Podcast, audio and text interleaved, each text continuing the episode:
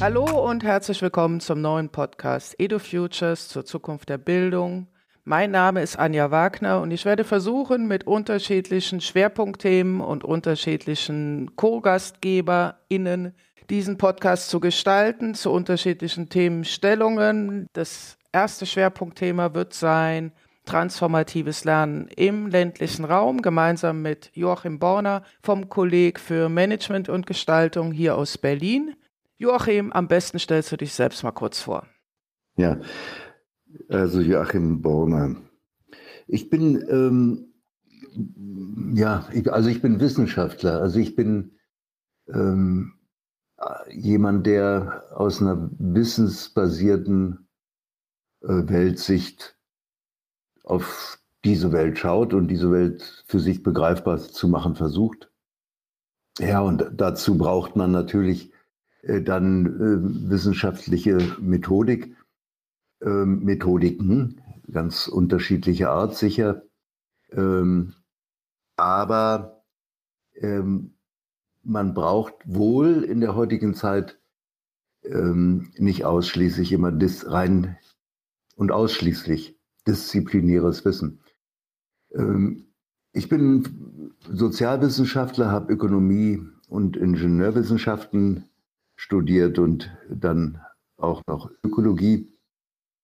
Das sind drei unterschiedliche Welten, ähm, die auch ganz unterschiedlich äh, auf diese Welt gucken. Die Naturwissenschaften ähm, erklären uns äh, die Welt, während in den Sozialwissenschaften ähm, eher gedeutet wird. Gedeutet, was an Prozessen, an Entwicklungen, an Konflikten, an so auftaucht.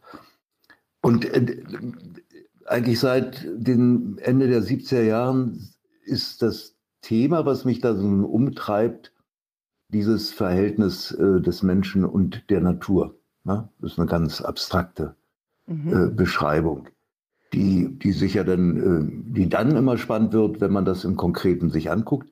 Aber äh, wofür man so einen theoretischen ähm, Fundus schon ja, immer benötigt, egal jetzt welchen man hat, um das einordnen zu können, was man dann so in, der, äh, in den alltäglichen Phänomenen äh, sieht.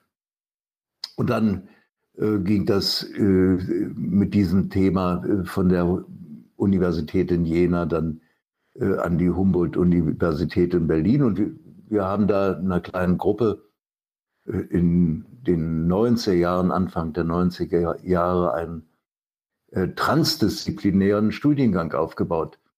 Das war eine fantastische Zeit. Da sprach man äh, vollkommen konkurrenzlos miteinander, also die Freie Universität und die Technische Universität und eben die Humboldt-Uni.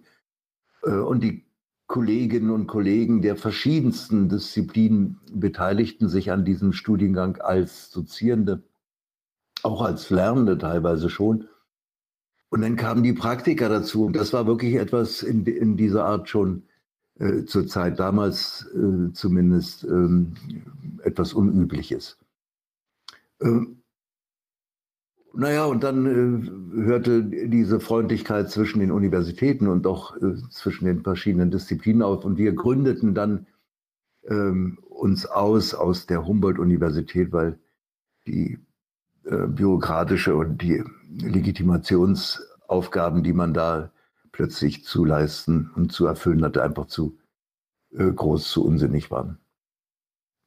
Und eigentlich dieses, dieses Institut, was sich daraus gründete, Kolleg für Management und Gestaltung nachhaltiger Entwicklung, das hatte so den, den, äh, die Fragestellung von Anfang an, wie kriege ich denn äh, solche radikalen Umbrüche, die uns bevorstehen, und in den 90er Jahren war das so am Horizont schon zu entdecken, aber man hat es noch nicht wirklich begriffen, auch als Wissenschaftler nicht, äh, wie, wie grundsätzlich, also dass es nicht ein Wandel ist, es ist kein Klimawandel, sondern dass es eine Metamorphose ist, also ein wirklicher Umbruch, wie der Ulrich Beck sagt. Und wie kriegt man so etwas erstmal selbst begriffen? Wie kriegt man das Begreifen anderen vermittelt? Und wenn man so etwas selbst begriffen hat, wie kriegt man es denn dargestellt? Sind wir wieder beim Vermitteln. Äh, beim Vermitteln, um zu unterstützen, das, was wir eigentlich täglich tun, nämlich äh, uns in der Welt anzupassen und das ist Lernen. Und da wir dieses Anpassen in dieser Welt ähm, nicht alleine, nicht als Robinson äh, machen, sondern äh, das über Kommunikation betreiben. Ne? Wir tauschen uns mhm. aus, wir klopfen unsere Meinung ab bei dem Gespräch mit dem anderen. Wir streiten uns, aber wir, wir, wir suchen die, unsere Reibungspunkte. Wo denken wir, wir nicht so richtig logisch? Wo ist ein Knackpunkt in unserem, in unserer Blickrichtung oder in, in unserer Argumentation, in unserer Ausdeutung, in unserer Erklärung für uns selbst, wie funktioniert diese Welt jetzt in diesen verschiedenen ähm, äh, Umbrüchen. Ach, die verschiedenen Umbrüche sind ja auch äh, eine, eine Hilfestellung, ein Hilfsmittel, um diese hohe Komplex, diese Hyperkomplexität überhaupt begreifbar zu machen. Nicht? Wir haben Klimawandel und mit seinen Folgen. Wir haben die Reduktion der Artenvielfalt. Das ist eine viel grundsätzliche, viel schwierigere ähm, Umbruchsituation, die auf die Menschheit zukommt als der Klimawandel. Mag man nicht glauben, ist aber so. Äh, wir haben im kleinen demografischen Wandel, also wir haben so ungemein viele ähm, Umbrüche, die wir auch so als separierte Umbrüche erklären, aber sie hängen miteinander zusammen. Sie sind ungemein miteinander versetzt und vernetzt. Und äh, dieses, dieses Komplexe äh, zu begreifen und, und für sich handlungsorientierend zu lernen, das ist eine ganz neue Kulturtechnik, die wir bisher als Menschheit, als soziales, kulturelles Wesen noch nie so üben mussten. Ist aber da. Dem stehen wir jetzt, da stehen wir jetzt vor. Mhm. Und mit diesem äh, Institut sind wir dann Mitte der 2000er Jahren auch nach Latein, Lateinamerika gegangen. Ähm, das sind oftmals solche Zufälle des Lebens. Aber das, was äh, wir dort lernen konnten, lernen mussten, waren eben Ansätze des Lernens von Paolo Freire zum Beispiel, äh, was uns dann ähm, danach und auch jetzt äh, sehr geholfen hat, äh, manches der Dinge, die, die uns umtreiben, zu begreifen. Das ist so die Kette mit dem, ähm, mit dem Institut. Und das Institut ist jetzt vor einer Reihe von Jahren ähm, in unterschiedlichen regionalen Entwicklungsprojekten eingestiegen. Das hat eine Erklärung. Ich meine, wir, wir hängen als Wissenschaftlerinnen und Wissenschaftler äh, immer vor der Aufgabe, vor der richtigen Aufgabe, ey, was sehen wir denn in den einzelnen äh, Umbruch, überhaupt in den einzelnen Prozessen oder in einzelnen Phänomenen, die man sich äh, zur Beforschung anguckt? Und wie können wir das äh, verallgemeinern und daraus dann eben eine Theorie machen? Und eine Theorie ist ähm, wenn man so will, erstmal eine Annahme, eine Art Hypothese zu sagen, ja, so und so funktioniert hier was. So und so guckt, ähm, guckt so die Welt uns an. Wir fangen an, das vielleicht so zu begreifen. Das ist äh, die Theorie. Nun funktioniert das wunderbar oder relativ wunderbar, äh, wenn man so evolutionäre Phasen hat, ja, wo sich so alle Generationen mal was grundsätzlich, ein bisschen grundsätzlicher was verändert. Aber das, was wir jetzt haben, wo sich also ja fast wöchentlich ähm, auch unterstützt durch die Erkenntnisse der Wissenschaften, die sich umgepolt haben, die, die mit einmal aufs Klima gucken, das interessierte vorher in den mhm. 50er, 60er Jahren keine Sau. Ne? Da mhm. war das nicht, nicht, nicht wirklich relevant. Jetzt guckt man dahin. Ist übrigens ganz wichtig. Wann guckt wer wohin, um dann Wissens da, Wissen da zu generieren? Naja, also, aber diese, diese Umbrüche merken wir, mein Gott, die sind gar nicht so einfach äh, in den, ihren Erscheinungsformen so zusammenzufassen und dann kann man da eine Theorie machen, weil es sich immer zu ändert. Ja, also ich entdecke etwas, aber das ist ja mhm. nicht abgeschlossen. Das ist ja mitten im Umbruch drin. Also ich denke, entdecke gerade die ersten Schritte von, von so einem Umbruch. Und wissen wir ja nur auch, die Umbrüche sind ja nicht linear. Die kann man überhaupt nicht prognostizieren. Die sind von ungemein vielen Zufällen und Vernetzungen abhängig. Und so hänge ich immer so gerade, wie, wie wir in der Lage sind, einen gerade stattfindenden Umbruch an der Stelle am Anfang oder weiter in der Mitte oder so äh, zu, zu begreifen. Dann haben wir gerade begriffen und dann ist der aber schon wie, wieder viel weiter. Und nochmal, er ist nicht linear äh, sich vorzustellen, überhaupt nicht, überhaupt nicht. Der, der dreht sich, der wendet sich. So. Und da stecken wir nur mittendrin, merken, ups, das ist ja mit der Wissenschaft und mit dem Wissen ja nicht so, wie wir es eigentlich immer im Kopf hatten. Ne? Äh, es gibt eine Wissensgrundlage und darauf können wir äh, bauen. Und, und deswegen äh, schreien auch viele Leute und sagen, na, wo, Mensch, hier in der Wissenschaft, wo ist denn nun das, das uns das erklärt? Das uns das bis auf den Punkt erklärt. Mhm. Ist nicht. Es ist nicht möglich, das Wissen zu haben, weil es noch gar nicht da ist, weil diese Zustände, die wir ja da erforschen wollten, noch nicht da ist. Wenn man sich mal äh, kurz erinnert an die letzten anderthalb Jahre, das war bei Corona genauso. Also wie entwickelt sich denn die pandemische Situation weltweit oder auch hier in unserem Lande? Ähm, das Wissen war nicht da, voraussehbar. Es entstand erst, wenn, wenn die Wissenschaftler, die daran beteiligt waren und die Wissenschaftlerinnen klug genug waren, die richtigen Fragen gestellt hatten. Oftmals stellt man sich die falsche Frage, kann man erst merken, wenn man dann an der Beantwortung ist und später vielleicht im Vergleich mit anderen Kolleginnen und Kollegen. Ähm, also nicht bloß guckt doch mal richtig hin. Ja, wohin guckt man dann, muss jeder Wissenschaftler zurückfragen ich hab, muss eine Ausgangsfragestellung für mich wirklich finden, die plausibel die Realität, so wie ich sie gerade bisher begriffen habe, widerspiegelt.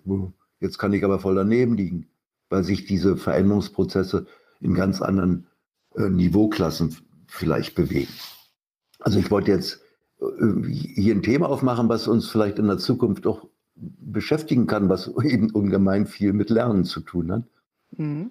Und da sind wir bei dem Thema des Lernens, äh, was uns da eigentlich dann umtreibt. Ja, wie bewege ich mich denn, wenn ich begreife, dass das Wissen ja gar nicht so herrlich absolut ist, ja? wie, wie, wie die Vorstellung, wenn ich nur genug über das Funktionieren einer Taschenuhr kenne, dann gucke ich da rein und dann entdecke ich, wo da der Fehler ist, an dem kleinen Zahnrad oder an dem oder an dem, dann schraube ich darum oder dann klopfe ich da ein Hämmerchen gegen oder so und dann haben wir das wieder. Oder man wechselt aus, ja gut, aber ich weiß es.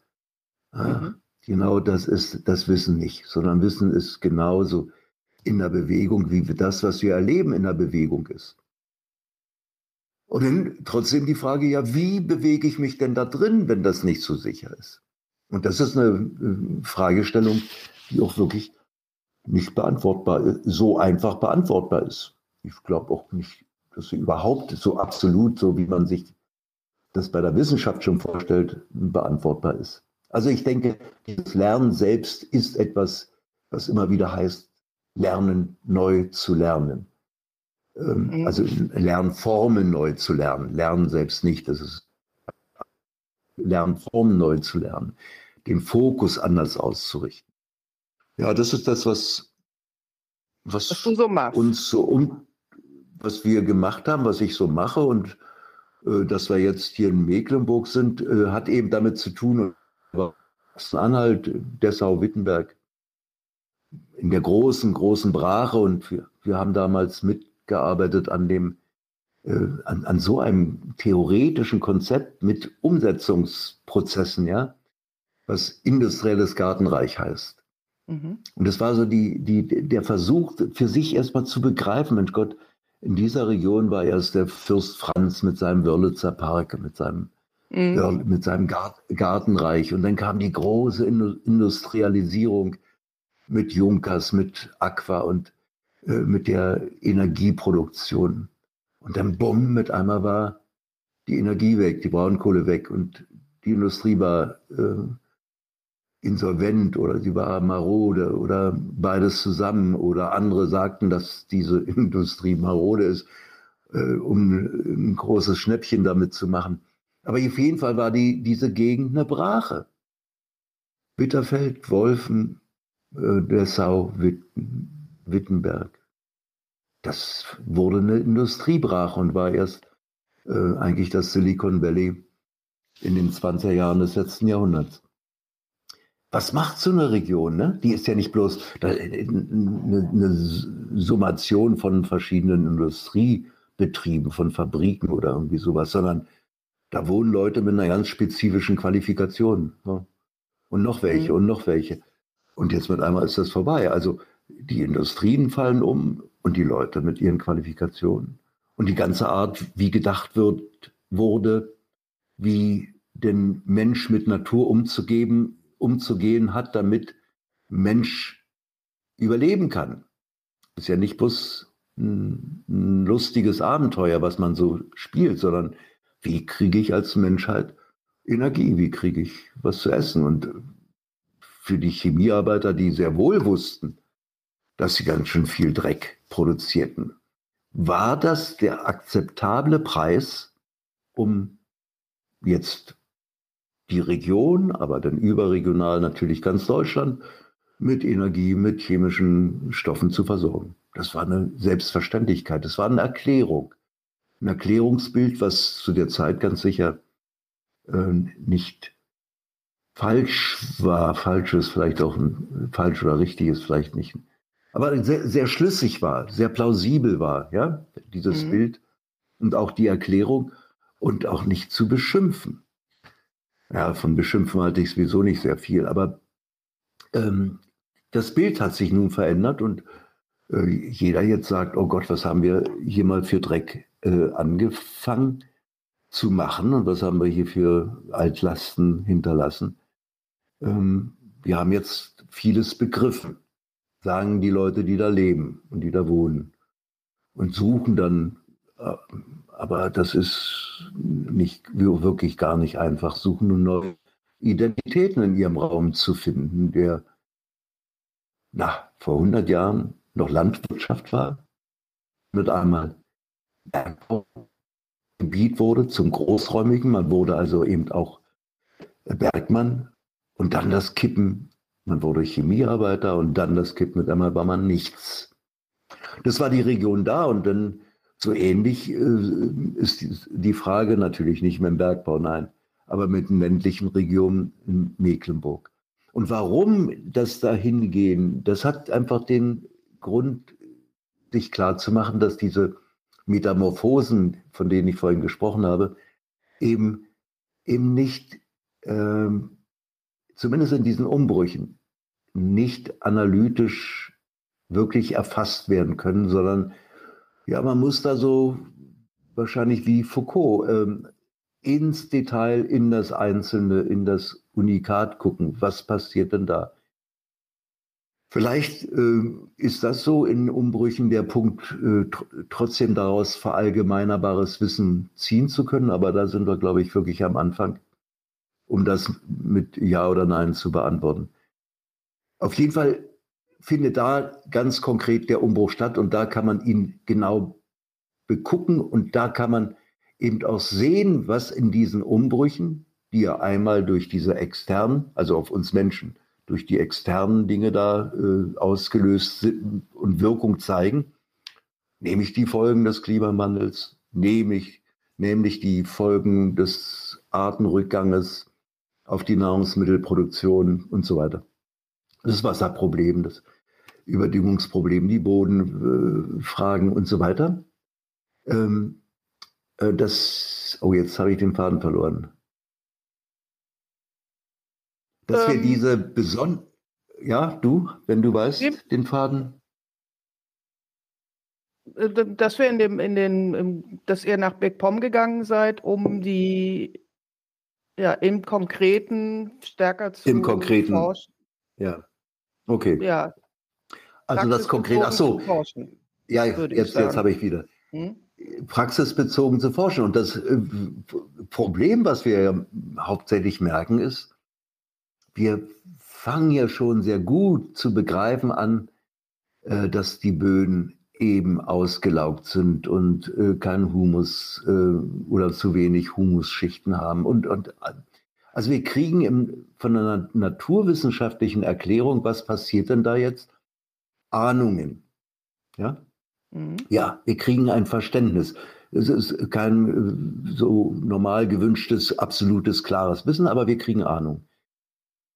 Der Punkt jetzt ist, dass wir absolut keine Ahnung haben, wie wir Menschenkinder denn darauf reagieren.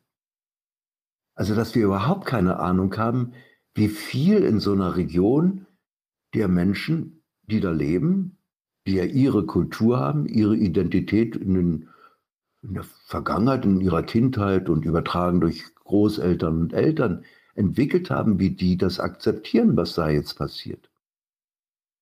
Also machen sie das mit oder machen sie nicht mit. Wir haben keine Ahnung, wie das ähm, wenn, wenn krisenhafte Situationen, wie, wie sich jetzt mit dem Anstieg von Energiepreisen zeigt, ähm, hin zu Energiearmut führen kann, ne? also einer sozialen Komponente, wie sich das auswirkt auf politische Handlungsfähigkeit. Da kann, kann eine nächste Regierung sagen, oh ja, wir brauchen die Energiewende. Das sage ich ja auch. Aber ertragen das die Leute jetzt, die das jetzt ertragen müssen? Wollen sie das ertragen? Also wir, wir haben mit einmal ein Feld, wo wir immer denken, ach, das ist doch, äh, das läuft doch nicht, es läuft überhaupt nicht. Da haben wir in, in diesem Bereich, wie wir Menschen, Kinder in Kommunikation untereinander, mit welcher Art von Kommunikation, denn äh, auf solche Umbrüche äh, lernend reagieren, also was ziehen wir denn für Schlüsse, darüber haben wir keine Ahnung. Und vielleicht kann man darüber auch keine Ahnung in dem Sinne haben, dass man so sagen könnte, ja, die Zielgruppe verhält sich jetzt so und die machen das und die machen das. Und das ist aber nur zu, vielleicht ansatzweise zu begreifen, äh, wenn man in Regionen, in Stadtquartieren, da gilt das Gleiche, dort ähm, ähm, Forschung ansetzt. Und, und, und da gehört nun wieder etwas auch Neueres dazu, es ist sicherlich nicht die traditionelle Art von Forschung, also die traditionelle Methodik, wie ich dann auf eine Region gucke, nämlich als ähm, externer, ein, als externes Wesen, was so äh, beobachtend, naja, fast wie in einem Labor, äh, die Menschen beguckt, wie die da miteinander agieren und irgendetwas machen. Das kann man vielleicht tun, aber äh, man wird in diesen Umbrüchen nicht allzu viel, äh, nicht allzu viel begreifen, äh, weil da ganz das Wesentliche ja nicht ähm, artikuliert, also nicht dezidiert artikuliert wird, sondern das passiert. Es passieren Handlungen, es entstehen Vernetzungen zwischen den Leuten, es lösen sich Vernetzungen wieder aus. Also es ist wie, wie so ein Rhizom, was sich da entwickelt. Da taucht mal Pilzchen auf und, da aus dem Erdreich und unter der Erde ist so das große Ge Gewächs. Und die Entwicklung ist überhaupt nicht äh, zu sehen. Geht es in die Richtung, geht es dahin, geht es dahin. Ne? Mhm. Ähm, und deswegen ist das äh, aus einer Schreibtischperspektive nicht wirklich zu begreifen. Und das, was wir versuchen, ich würde mich hüten zu sagen, das, was wir können, aber was wir versuchen, ist, in diesen Prozess mit einzusteigen. Und da haben wir natürlich als Wissenschaftlerinnen und Wissenschaftler ein Problem. Wir verändern unsere Rolle. Die Rolle der Wissenschaft ist mit exakten, also mit sauberen Methoden auf die Welt zu gucken oder auf die Weltausschnitte, die man sich dann wählt, um die der Grundlage der Methodik, also wie zähle ich oder wie befrage ich oder so, ne? dass ich darauf dann das einigermaßen äh, objektiv erklären und beschreiben kann. Wenn ich mich jetzt mit einlasse, verliere ich diese Objektivität. Ich habe natürlich damit einmal nicht mehr die Distanz. Ich äh, bin damit einmal Teil auch der Aktiven, der Aktivisten die da was äh, bewegen. Und äh, muss mich jetzt hinterfragen, wie weit bin ich dann noch in der Lage, ähm, diese Distanz, diese Objekt, Objektivitätsnähe ähm, zu erhalten. Da haben wir auch noch keine richtige Antwort äh, darauf. Ich würde mir ja, jetzt hier ist, kurz reingehen und dir äh, ja, mal, das, man das mal so ein bisschen noch konkretisieren, weil wir sprechen jetzt gerade, ich weiß nicht, wie der Ton dann bei der Aufzeichnung am Schluss rüberkommt, aber im Grunde haben wir, glaube ich, eine stabile Audioleitung, was nicht selbstverständlich ist, weil du in einer Region jetzt mit, also ihr mit eurem Projekthof in einer Region in MacPom sitzt, die, wenn man sich den Breitbandatlas anschaut, der Ort ist, die Fläche ist, wo am wenigsten äh, Breitband existiert, wo äh, im Durchschnitt halt ganz geringe Mengen da sind. In vielen Teilen, also da bei euch ist ja noch gar kein Breitband. Wir arbeiten also jetzt gerade, kommunizieren wir über Satellit mit dir.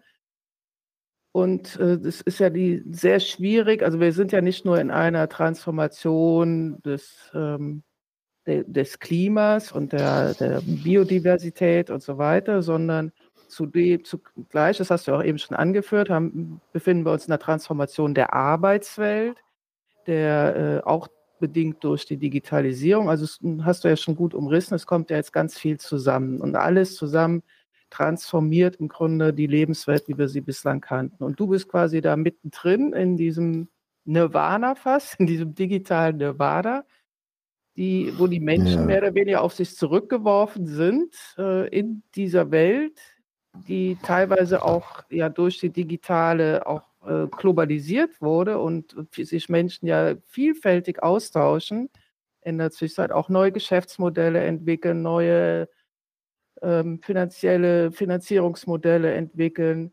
Und ihr seid da quasi in einer Region, wo das quasi unberührt ist. Das finde ich persönlich das Faszinierende. Mehr oder weniger unberührt. Das ist die Mecklenburgische Schweiz, wir können das ja mal so sagen. Wunderschöne Gegend. Und ihr sitzt da mit eurem Projekthof und versucht da recht praxisorientiert in vielfältigen Projekten mitzuwirken und zu schauen, wie man diesen, diesen, mit diesen Menschen gemeinsam, vielleicht auch, weiß ich das, da musst du mir mal erzähl, erklären, Alternativen zu schaffen, vielleicht zu anderen Regionen oder vielleicht ähm, einen neuen Zugang zu entwickeln, weil das ist schon, ist nicht unbedingt ein Laborcharakter da, aber es ist schon sehr eigenwillig, also sehr äh, durch die Struktur, durch die Infrastruktur, die dort gegeben oder nicht gegeben ist. Ähm, mhm. Kannst du mal ein bisschen, und dann habt ihr ja verschiedene Projekte, zum Beispiel auch die Raumpioniere, wo ihr dann versucht habt, mit in, also weil in allen ländlichen Regionen gibt es ja auch immer wieder viele kreative Künstler, Akademiker, alles Mögliche, interessierte Menschen, die andere Lebensweisen erproben und leben. Und da habt ihr euch ja auch vernetzt. Was war der das, der Impetus? Also wie kam das zustande, dass ihr euch als Raumpioniere da organisiert habt? Was hat das mit der Region gemacht vielleicht oder mit den Menschen? Also was war so die Motivation dafür? Naja, ähm,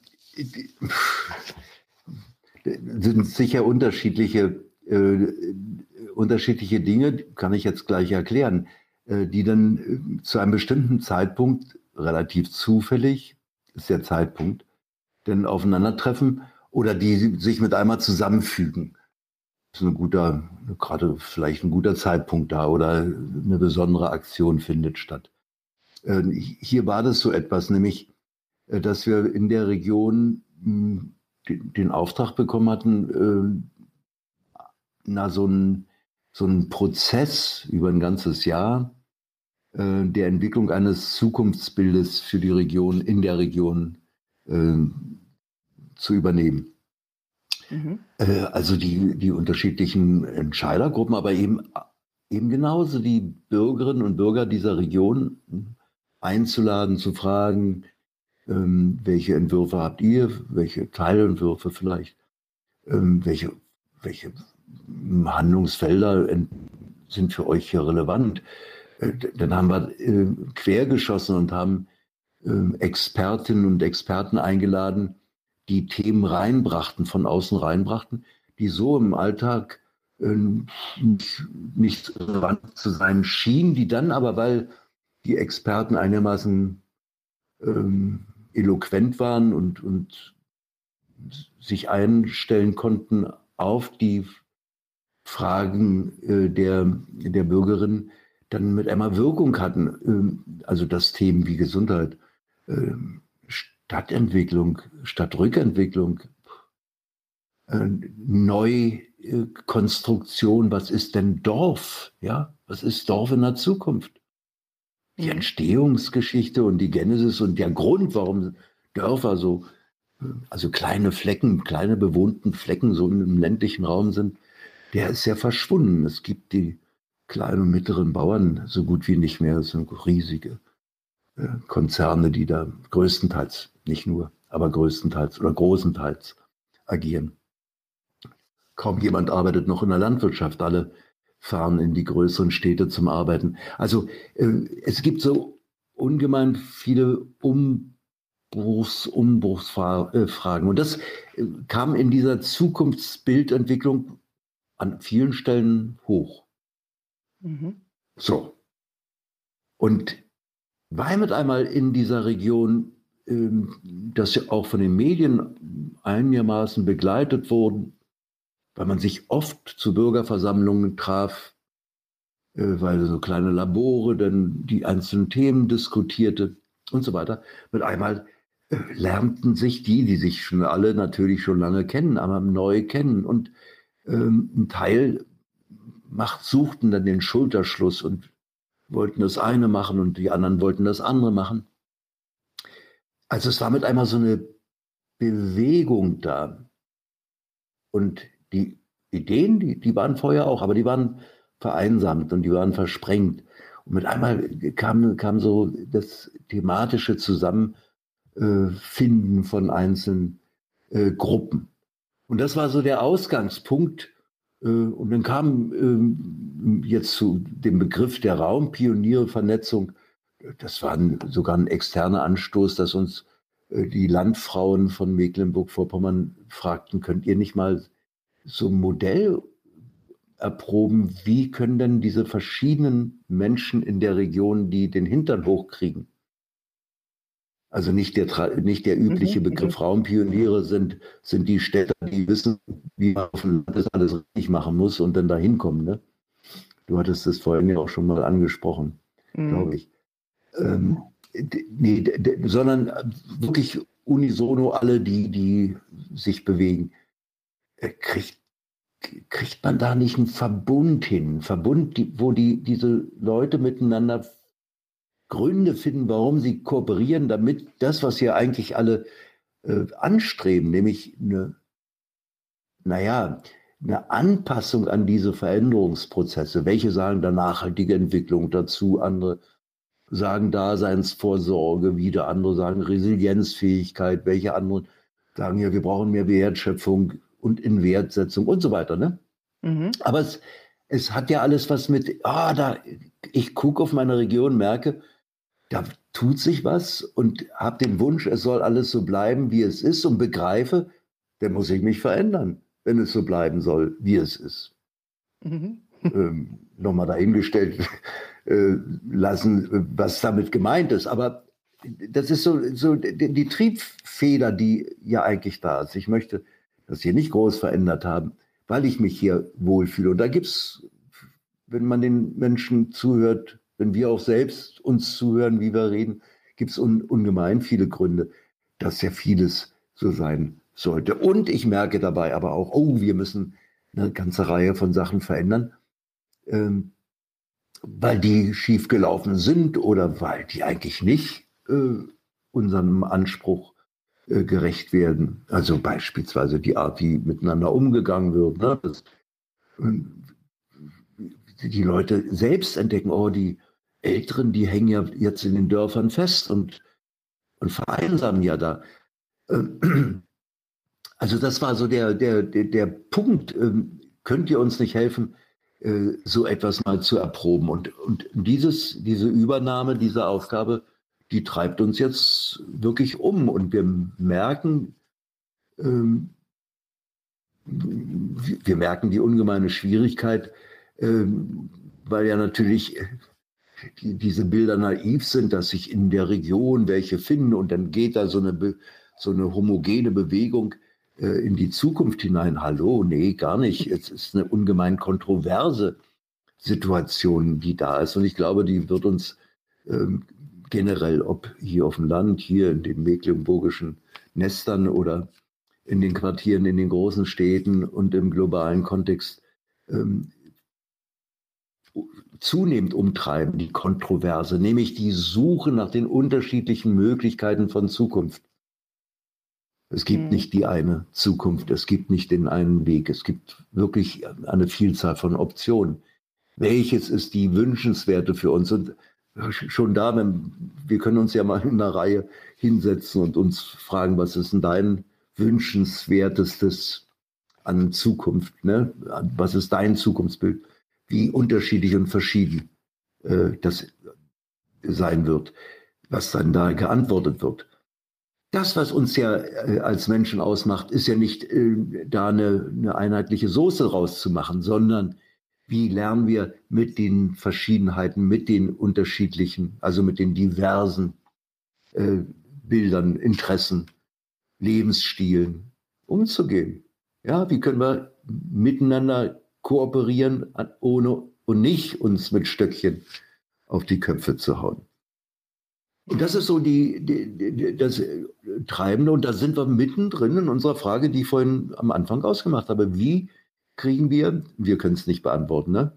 wie kriegen wir begriffen, wie denn wir Menschenkinder in etwa ticken? Und ich setze dem gleich noch eins drauf, nämlich wie, wie kriegen wir die Sachen schnell entdeckt, die uns immer noch zusammenhalten lassen, auch wenn wir kontrovers diskutieren damit mhm. wir eben diese, diese äh, wirklich äh, immensen Herausforderungen wuppen können. Alleine können wir das alles stecken lassen, das ist für keinem zu meistern.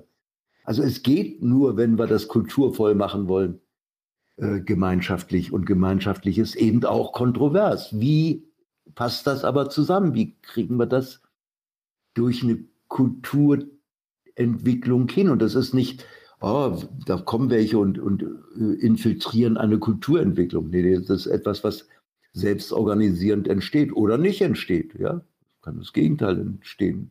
Die Ausgrenzung, die Ausgrenzung von Ideen, die Ausgrenzung von anderen Menschen, die Ausgrenzung auch von anderen Welten, also von Naturräumen, interessiert uns nicht. Wir äh, hauen hier nochmal richtig auf den Putz mit dem Bild im Kopf. Na, für uns reicht es gerade noch so. Das war der. Grund ähm, hier mit diesen Raumpionieren, ähm, also mit, mit einem Verbund, nach Suche nach einem Verbund, nach den Gründen, warum soll man sich miteinander vernetzen, ja, äh, zu befassen. Und da merkt man natürlich, dass da Kommunikation nun noch eine ganz neue äh, Rolle spielt, weil diese Kommunikation nicht ein Quatschen und ein Palavern ist, sondern ja ein, ein inhaltliches äh, Ackern an Themen, ohne sich gleich äh, vorzustellen, das funktioniert nämlich nicht. Man trifft sich zur Urania oder einer Volkshochschule zum thematischen Abend äh, Ich und mein Klimawandel oder sowas. Mit einem Vortrag von anderthalb Stunden, ja. Eben, ja. Das, das ist nicht der Fall. Okay, das heißt also, ihr ähm, setzt da so eine Vernetzung als kollektive Resilienzfähigkeit versucht er da aufzusetzen oder, oder zu leben mit den anderen Interessierten? Zu erproben, ja. Zu erproben, genau. Inwiefern, also es gibt ja jetzt im Moment so einen Run auch auf den ländlichen Raum. Also es ist ja im Moment gerade sehr hip, wieder, gerade durch Corona, in den ländlichen Raum zu ziehen, raus aus der Stadt ins Land. Wie, wie, siehst du diese ganze Entwicklung? Diese ist, also ich habe so langsam das Gefühl, dass wie so ein letzter Kulturkampf da stattfindet im ländlichen Raum. Dass äh, Reiche da ihre Golfplätze bauen und die Gutshäuser aufkaufen und schön renovieren und dann für den Tourismus erschließen, was ja punktuell durchaus schön ist und gut ist. Aber wie siehst du diese gesamte Entwicklung? Auch diese, also das die mit den Solarpanelen und auf der anderen Seite haben wir den Naturschutz. Also es gibt ja unvielfältige Kämpfe dort, auch jetzt natürlich ja, halt auch im Land. Ja. Wir haben die Moorlandschaften, die wir benötigen eigentlich als mhm. CO2-Speicher und gleichzeitig haben wir eine Landwirtschaft, die dagegen kämpft. Also es gibt ganz ja, viele Konfliktlinien. Und gleichzeitig wollt ihr da, äh, wollt ihr diese Vernetzung schaffen als Diskursraum auch, um Resilienz aufzubauen und diese Transformation ja. im stilvoll zu, voll, zu vollziehen. Ja, wie, wie, ja das wie, ist, äh, es ist genauso komplex wie die anderen Sachen, nicht? Mhm. Ähm, natürlich ist äh, eben pass, passiert das, dass zuerst, wenn es irgendwo in der Stadt eng wird, ähm, du hast es ja schon benannt, die, die, die rausziehen und sich da den ländlichen Flecken suchen, die das können. Mhm. Also die genug Einkommen oder Vermögen haben. Äh, und das, das stößt natürlich äh, immer blöd auf, wenn, wenn die, die, die, die das so können, in Gegenden kommen, die überhaupt nicht äh, mobil sein können, also nicht die Chance haben, von ihrem Einkommen, von ihrem Vermögen, sich eben eine Wohnung in der Stadt mal zu suchen. Ja? Mhm. Also du hast da sofort diesen großen Unterschied. Äh, der äh, ist natürlich äh, nicht eigentlich total geeignet, gleich ähm, na, kleine Kämpfe oder zumindest Abwehrhaltung zu entwickeln und zu provozieren. Und dann gibt es auch die ganz größeren Sachen, also dieses eigentlich, ähm, guck mal, du hast ja, wenn, wenn, wenn du eben vermögend bist, und willst dieses Vermögen nicht bloß ähm, über Konsum verbrauchen, sondern du nimmst das und investierst. Mhm.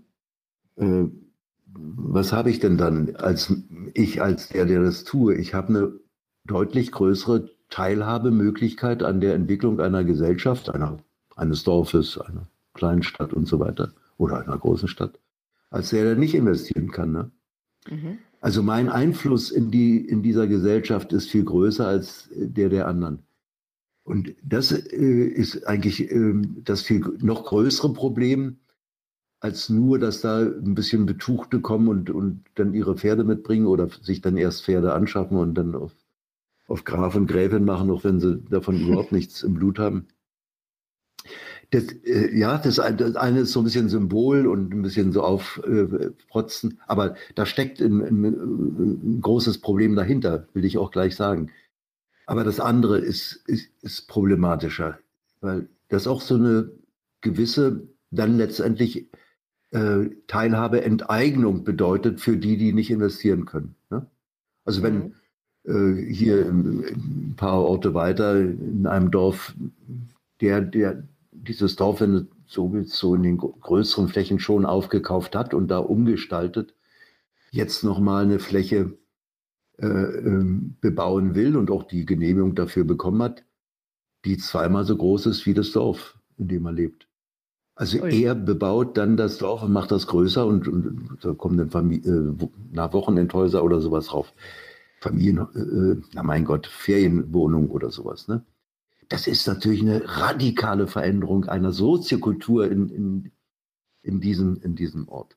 Und das ist eine Enteignung der, der Lebensqualität, auch der, der dieses, wir möchten es so halten, wie es immer mal war, ne? wie es schon immer war. Das ist eine Enteignung auch dieser Vergangenheit und dieser Identität. So, aber noch zu dem anderen Bild. Ähm, natürlich, wenn man die Geschichte und das Erbe hat, ich glaube, zweieinhalbtausend Gutshäuser hier im Land zu haben, naja, dann hat man das. Hat man die Geschichte der Gutsbesitzerinnen und Gutsbesitzer äh, und sollte die auch nicht verleugnen. Das, was im Augenblick aber stattfindet, zumindest in der öffentlichen Diskussion, ist, als ob diese Art der ländlichen Kultur, der neuen Ländlichkeit, wie das hier auch diskutiert wird, eine Beschreibung und ähm, ein Potenzial genug dafür ist, wie sich so ein Land wie Mecklenburg-Vorpommern denn in der Zukunft entwickeln kann. Ja? Mhm. Also wenn man fragt, ja, was ist denn eigentlich das, das, das Spannende von Entwicklung hier in diesem Land, wo könnte es denn hingehen? Was trägt denn dieses Land? Also wirtschaftlich, kulturell, öko, ökonomisch, sagte ich schon. Naturerhalt, ja. Und ich reduziere das darauf, äh, mit einem Tschechow-Hut äh, über die kurzgeschnittene Wiese hinterm Gutshaus zu laufen. Denn ist natürlich da mit, mit äh, Zukunft nicht viel für das gesamte Land, ne? für mhm. alle Leute, die da leben, nicht so viel getan. Das, da da, da wird es dann eng. Also es fehlt und, und, und durch, diese, durch diese komische äh, Konzentration auf, auf das Alter, auf, auf äh, ja, soziokulturell auch nur wirklich abgegessene ähm, Lebensweise, also Aristokraten ja wieder äh, an die Macht, mein Gott, das ist ja sowas von abgehalfert. Das geht ja gar, also sind ja nicht fähig. Äh, ich meine jetzt als soziologische Struktur. Ja. Mhm.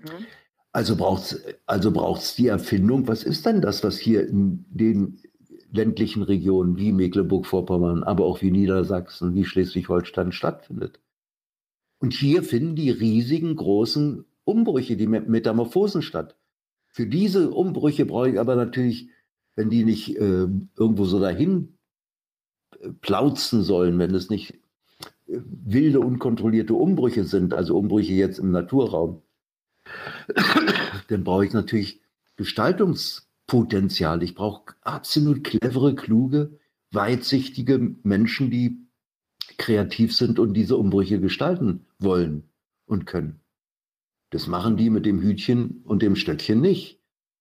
Und das ist der, der Punkt. Also wir brauchen hier für solche ländlichen Regionen wirklich Visionen, die nicht herangezaubert werden, sondern die dem entsprechen, was hier wirklich real stattfindet.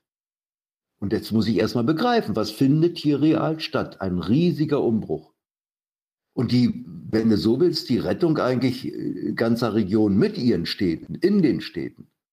Äh, weil sie die Zulieferer von Sauerstoff und die Absorbenten von CO2 sind, weil sie Wasser reinigen, weil sie die Nahrungsmittelproduktion absichern und so weiter. Mit allen Umbrüchen, die wir in den städtischen Räumen auch haben, ja, mit der ähm, Agro, ähm, ja, mit der Agrarwirtschaft im urbanen Raum und so weiter. Aber die, wir brauchen die, diese, diese Flächen. Sonst überleben wir das nicht. Und das ist der Punkt, der hier in den Diskursen fehlt und der durch solche äh, entweder unsensiblen, zugewanderten, äh, wohlhabenden Städter nach verzögert wird oder ausgebremst wird.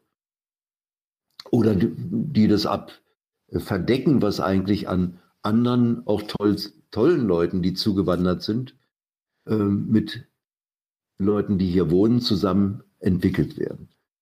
Und da braucht es wirklich so einen, so Umbruchprozess. Und da könnte dieser Kulturclash äh, produktive Formen annehmen, wogegen er eigentlich in der Wahrnehmung jetzt eher negative Wahrnehmung, äh, ne, ne, negative Folgen hat. Ich will äh, dann noch äh, so einen Punkt haben mit diesem Raumpionierbegriff. Ist ja äh, auch historisch zumindest was verbunden, was ja auch nicht so freundlich ist. Ne? Das Komische ist, dass man es aber trotzdem hier hört. Also ich war vor kurzem in einer Konferenz und da äh, waren auch eine ganze Reihe von sogenannten Raumpionieren da, also welche, die ein Gutshaus übernommen haben und ein Hotel eingerichtet haben. Äh, und das wirklich ein Hotel, was brummt, aber weil es sich auch große Mühe gibt, diesen Naturraum mit äh, zu erschließen, ohne ihn tot zu erschließen und, und alles. Also man kann äh, von den Leuten nur das, das Beste sagen. Aber mhm. als sie vorgestellt haben, wie sie da reinkamen, äh, machten die das, äh, indem sie sagten, ja, als wir hierher kamen, war eigentlich nur Leere. Und das ist so ein Watschen gegenüber den Leuten, die da sind. Ne? Mhm. Also nur Naturlehre, nein. Also, und so ähnlich hat es Kolumbus übrigens geschrieben, als er äh, seine Tagebuchnotizen ja. machten äh, und in Amerika landeten. Er hat genau aufgezählt, was er an, ähm, na, an Bodenschätzen gefunden haben an Gold und Silber. Und dann gab es auch noch Menschen da. Punkt. Mhm. Auch nur ein, zwei Sätze. Und das ist das äh, Fatale, ähm, in, was natürlich da keine wirkliche Kooperation, keine gleichberechtigte Kooperation zulässt. Da äh, haben wir beide Gruppen zu tun. Denn die hier lebende Gruppe ist natürlich, was in vielen ländlichen Räumen ähnlich ist, ähm, erstmal sehr skeptisch, sehr abweisend Fremden gegenüber, die ja so plötzlich auftauchen. Eigentlich historisch auch ein Witz, eigentlich eine Fehlwahrnehmung, weil Mecklenburg-Vorpommern äh, schon immer auch ein Migrationsland war. Also da kamen Geflüchtete her. Und ich meine nicht bloß, äh, nicht erst 45 die äh, Deutschen aus Ostpreußen. Mhm. Vorher auch. Und es gingen viele weg, weil, weil das nicht zu ertragen war. Also hier war ein Gehen und, äh, und Kommen, mhm. was oftmals vergessen wird. Aber, also da müssen die ran, die hier geboren wurden, ähm, sich mal ein bisschen am Schopf äh, hochzuziehen und den Blick mal breiter zu machen. Und die anderen, die hierher kommen, äh, erstmal die Klappe zu halten. Das meine ich jetzt wirklich so richtig und mal zuzuhören. Denn zumindest in den ersten Jahren bin ich Gast in, einem, in einer Region, wo ich nicht herkomme. Ähm, mhm. Ohne dass ich das jetzt so äh, harsch äh, einsorte. Dieses Gastsein heißt nicht, die, äh, doch, äh, heißt nicht, die Klappe grundsätzlich zu halten, also Meinung zu haben, mein Haus zu gestalten. Das ist alles richtig, aber nicht in einer dominierenden äh, Form. Da braucht es ein bisschen Zeit, mhm. damit sich alle aneinander auch wesentlich Chance haben, aneinander zu gewöhnen. Ja. Okay, ich komme jetzt mal so langsam, biege ich mal auf die Endgerade, Zielgerade ein, weil wir schon jetzt fast eine Stunde haben. Mhm.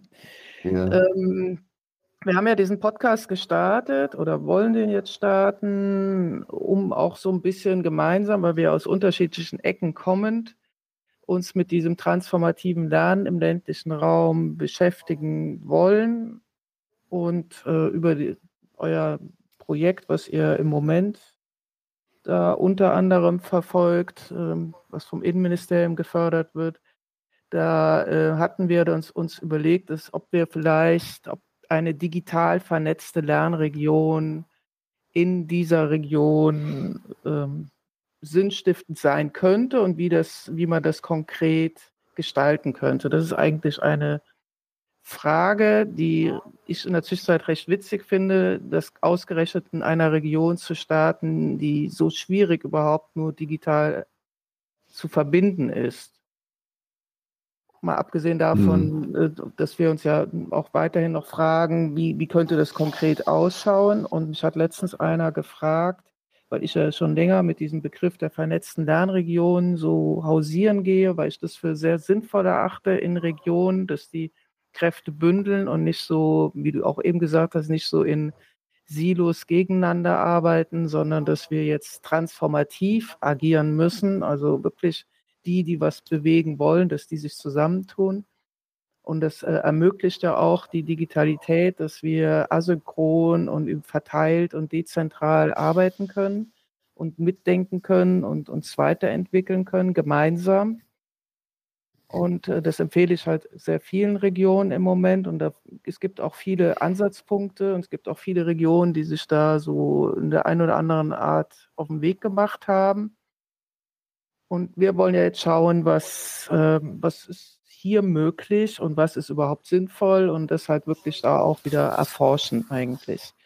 Und dazu haben wir diesen Podcast äh, gestartet, nur so irgendwie für die Zuhörer, damit die so ein bisschen verstehen, was wir hier betreiben. Und dazu werden wir jetzt in Folge verschiedene Akteure einladen, die aber eher nicht zu diesen äh, reichen, wohlhabenden zählen, die sich da ein Häuschen auf dem, auf dem Land kaufen, sondern eher die über Projekte sich in ländliche Regionen hineinbegeben, um sich auch in kollektiven Strukturen Neues aufzubauen, weil halt die Städte auch in der Zwischenzeit überteuert sind und sie damit dann, wenn du in Familiengründung, an Familiengründung denkst, dann äh, das auch kaum noch finanzieren kannst. Und insofern gibt es da ja eine starke Bewegung raus ins Umland, rund um Berlin, aber auch rund um Hamburg oder in Frankfurt ist das ja schon seit Jahrzehnten der Fall, München auch. Ich meine, ganz, ganze München, ganz Bayern ist ja fast äh, Zulieferer von München.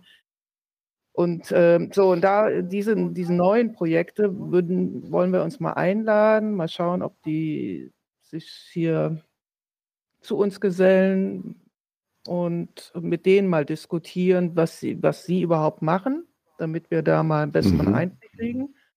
Und äh, inwiefern, also das sind ja alles keine Bildungsakteure, sondern das sind eher Netzwerker, würde ich jetzt mal so sagen. Und wie, äh, was, aber trotzdem passiert da ja was. Und im Austausch mit, mhm. der, mit den jeweiligen Regionen, mit den Dörfern, die, die ich kenne, versuchen alle nicht unabhängig von denen zu arbeiten, sondern sich da möglichst integrativ einzubringen. Und das fände ich mal interessant, dass wir auch von denen, deren Erfahrungen schon lernen, was die so bislang, weil die sind ja jetzt schon eine ganze Weile unterwegs, was die so äh, bislang erfahren haben und ja, was die so zu transformativem Lernen denken und wie sie, ja, vielleicht können die auch ein bisschen was von uns lernen und wir auch von denen. So dachten wir uns, werden wir jetzt auch diesen Podcast eigentlich auch als diese Podcast-Reihe als ähm, Forschungsumgebung im Grunde auch nutzen. Und mhm, äh, alle ja. anderen da draußen können daran teilhaben und mitdenken und auch ihre Ideen mit einbringen. Und so äh, schauen wir mal, was dabei passiert. So haben wir uns das gedacht. Und ähm, ja, das wäre jetzt eigentlich so, glaube ich, auch, wo wir langsam Schlusspunkt setzen sollten. Oder bist du noch irgendwas, dir noch was wichtig, was wir hier anfügen sollten? Jetzt nee, im Herbst, wir uns ja ich, immer wieder. Ich fand diese Öffnung eben, ah, wir machen das zum Forschungsumfeld, äh, gerade überraschend, aber natürlich sehr spannend. Und es beschreibt auch das, was eigentlich äh, in diesen Ansätzen, äh, in diesen Ansätzen transdisziplinärer Transformationsforschung, kriegt man ja schon einen Schreck bei dem Begriff, ja. aber drin sind. Da drin stecken, das sind äh, jedes Mal so Brüche, ne? Einmal mhm. A, transdisziplinär bedeutet, wir nehmen in unsere, Bewu also wir nehmen bewusst in unsere Wissensproduktion nicht mehr nur die Wissenschaften und mühen uns da, die einzelnen Disziplinen miteinander zum Reden zu bringen und sich überhaupt verstehen zu lernen, sondern jetzt machen wir die Tür auch noch, noch weiter auf und sagen, nee, wir brauchen eigentlich, um so, so etwas wie Transformation zu verstehen, ganz, die ganze Breite von Wissenstypen. Mhm. Also wissenschaftliches Wissen, Erfahrungswissen, indigenes Wissen, wie man so sagt, also traditionelles Wissen oder was auch immer. Das genau. ist schon äh, ein Hammer. Und dann kommt auch wieder dieses Transformative. Also hallo, da passiert etwas in Umbrüchen und wir, das ist der Punkt dahinter immer, und wir, wir als Individuen, wir als kleine soziale Gruppe, wie meiner, wie Familie, wir als Dorfgemeinschaft, wir als Hausgemeinschaft, wir im Quartier, wir in einer Region, äh, wir, wir, wollen uns in dieser Welt weiterhin zurechtfinden. Wir wollen in dieser Welt ähm, eine Orientierung finden für uns, die uns das Handeln ermöglicht. Und am, wenn es gut läuft, dass wir auch sogar noch was gestalten, also dass wir noch in der Lage sind, mit der Entwicklung etwas zu tun und nicht die Entwicklung, also diese Umbrüche tun was mit uns. Genau, genau. Das ist eigentlich, das ist, worum es genau bei dieser Sache geht. Und da Aktive läuft Teilhabe. das. Genau. Und das läuft über Kommunikation. Und es ist eigentlich das, äh, und Kommunikation wird Teil und Medium von Lernen. Also nicht das mhm. Plappern, ne? sondern was für eine Art, wie spreche ich denn in welchen Gruppen, wann, wie äh, miteinander? Wie kriege ich so informelles Erleben was ja zufällig passiert, plötzlich bewusst in, in meinen Kopf und sage, ups, hast ja gerade eben was begriffen und so. Also wie mache ich mir das bewusst, dass ich da gerade was begriffen habe? Ja, das, das wird uns so umtreiben. Und da ist natürlich ein Diskurs über dieses Medium, wo Leute von draußen einfach uns hier plaudern hören. und darauf dann reagieren, gar nicht schlecht. Eigentlich richtig spannend. Ja, ja. Das ist eigentlich auch digital vernetzte Lernregion. Also auch, das kommt von außen, das geht von innen nach außen, aber auch von außen nach innen. Und auch ja. untereinander. Das wäre so das. Aber wir versuchen das ja weiter über diese Reihe überhaupt erstmal zu greifen besser. So, ich würde sagen, wir machen dann einen Punkt für heute. Ich danke dir ganz herzlich, Joachim. Ich fand es super spannend und eigentlich die geplanten 30 Minuten haben wir nun gerade verdoppelt, aber das äh, war es wert ja. in meinen Augen. Schön. Könnte auch kürzen, aber warum? Also, man, ja, man könnte die Aufgabe geben, kürzer sich zu fassen, aber das ist eine, äh, eine ganz schwierige Sache. ja? Das können wir ja versuchen im Laufe der Reihe, dass wir gleich irgendwann dahin kommen. Aber warum? Also ich glaube, es war jetzt ganz gut ja, so als Einführung, ja. um dich auch mal kennenzulernen und äh, was du so denkst und wie du, wie du denkst. Und insofern würde ich sagen, Dankeschön fürs Zuhören ja. und danke dir für deine Ebenso. Zeit. Und ähm, ja, wir hören uns voneinander.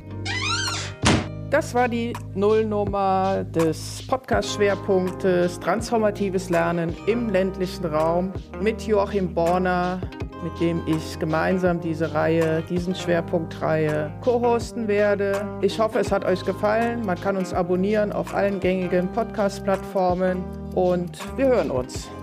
Macht's gut. Passt auf euch auf.